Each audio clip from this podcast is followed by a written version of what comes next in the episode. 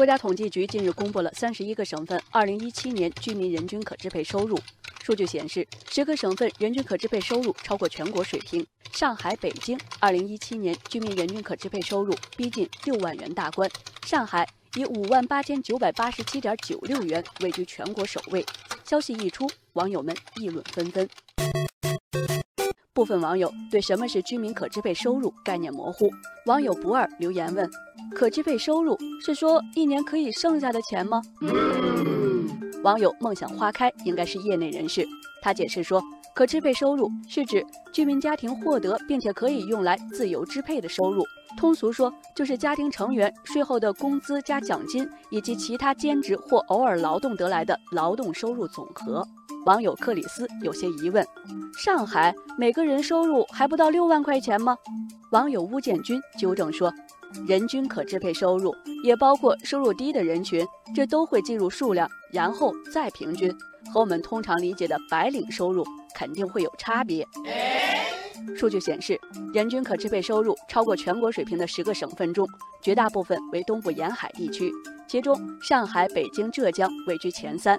上海、北京是全国仅有的人均可支配收入在五万元俱乐部的地区，浙江属于四万元俱乐部的唯一成员。数据与个人的差距，每个人感受不同。北京网友小网球说：“对不起大家，我又拖后腿了。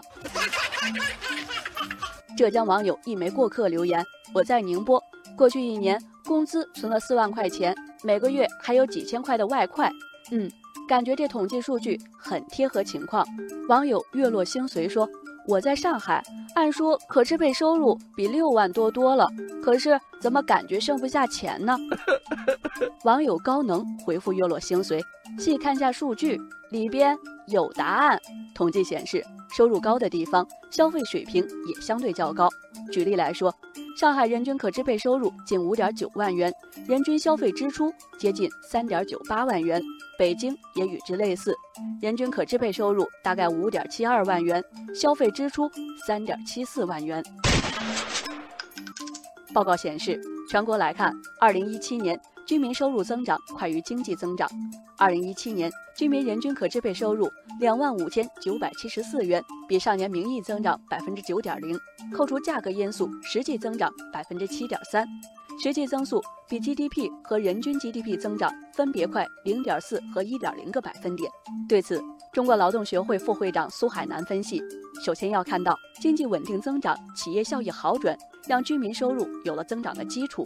另外，一系列居民增收、深化收入分配制度改革等政策推动，让个人可支配收入跑赢经济增长成为可能。